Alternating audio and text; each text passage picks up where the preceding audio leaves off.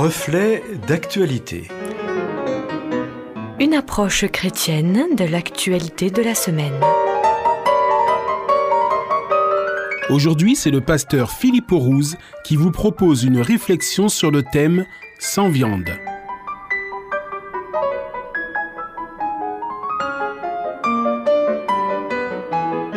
En 2010, la gastronomie française dans son intégralité est entrée au patrimoine de l'UNESCO, plus précisément au patrimoine culturel immatériel de l'humanité. Selon les experts de l'UNESCO, la cuisine française renforce donc l'identité collective du pays et contribue à la diversité culturelle du monde. Dans ce concert culinaire, une ville se détache, la capitale des Gaules, Lyon. Le site patrimoine-lyon.org relate que, depuis 1935, et grâce à Kurnowski, célèbre critique culinaire, la ville porte le titre de capitale mondiale de la gastronomie. Dès le 19e siècle, quand on vient à Lyon, on veut manger. D'abord chez les mères, femmes de caractère et cuisinières exceptionnelles, ces cuisinières d'excellence qui ont contribué à faire de la cuisine lyonnaise une véritable institution. Aujourd'hui, dans les bouchons, ces restaurants typiques où l'on vous sert dans la convivialité ces plats si typiquement lyonnais que l'on aime ou pas. Qui ne connaît pas, au moins de nom, Paul Bocuse, le pape de la cuisine, Monsieur Paul Chef étoilé, meilleur ouvrier de France en 1961, désigné cuisinier du siècle par Gaudemillot en 1989 il a contribué à donner à Lyon la renommée gastronomique qu'on lui connaît aujourd'hui.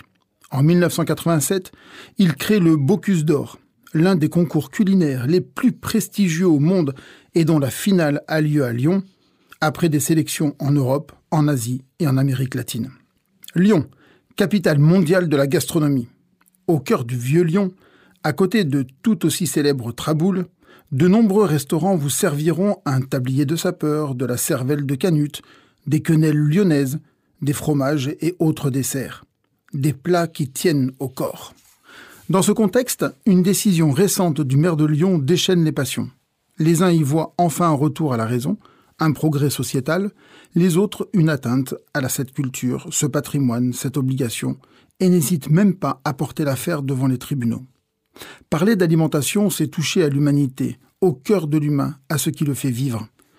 Jacques Attali, dans son livre Histoire de l'alimentation, révèle comment nous sommes passés d'une nourriture variée, naturelle et abondante à des produits alimentaires standardisés, industriels et uniformisés, poison pour l'homme et la nature. Elle, l'histoire, nous dévoile la puissance immense économique, idéologique et politique de l'industrie agroalimentaire. Elle nous raconte aussi les liens méconnus entre la nourriture et la conversation, entre l'alimentation et le pouvoir, entre ce que nous mangeons et la géopolitique. Grégory Doucet, maire écologiste de Lyon, a en effet décidé que les cantines scolaires de sa ville supprimeront temporairement la viande de tous les menus servis aux enfants. Nous comprenons mieux pourquoi cette décision enflamme. Elle pose à nouveau la question polémique des menus sans viande. Sans entrer dans le débat de fond, qu'un simple édito ne serait tranché, il est bon de rappeler quelques éléments factuels. Comme le titrait Le Monde du 27 février, non, il n'est pas indispensable de manger de la viande pour être en bonne santé. À rebours des affirmations du ministère de l'Agriculture, le consensus scientifique estime que les enfants peuvent grandir en bonne santé sans manger de la viande.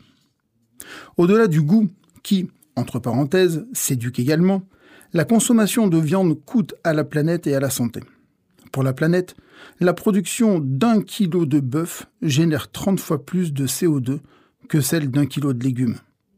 En plus des écologistes, des chercheurs à l'INRA, comme certains économistes, invitent fortement à diminuer la consommation de viande, surtout dans nos pays, et donc sa production intensive. Nous pourrions aussi aborder le bien-être, voire le respect de l'animal l'association L214 publie trop régulièrement des abominations dans le traitement des animaux. Comment réagir?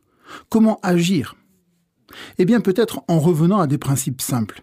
Manger des fruits, des légumes et des céréales. Bref, se rapprocher le plus possible du végétarisme, voire, pour les plus radicaux, du végétalisme.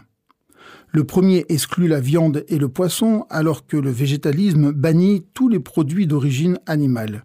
Viande, poisson, mais aussi œufs, produits laitiers, miel, etc. Sans viande. Mais est-ce possible? Bien sûr.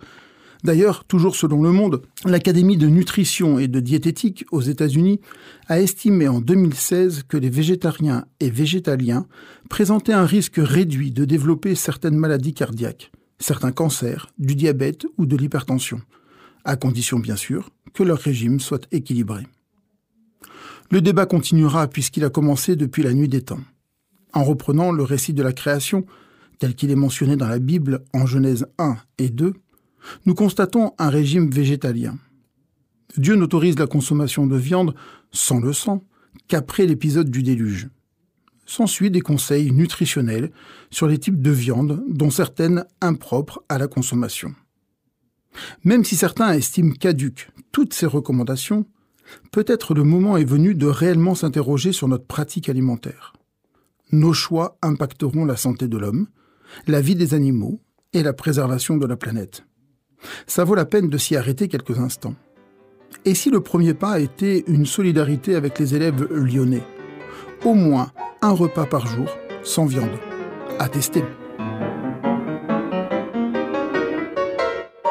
C'était Reflet d'actualité, une réflexion qui vous a été proposée par le pasteur Philippe Aurouze.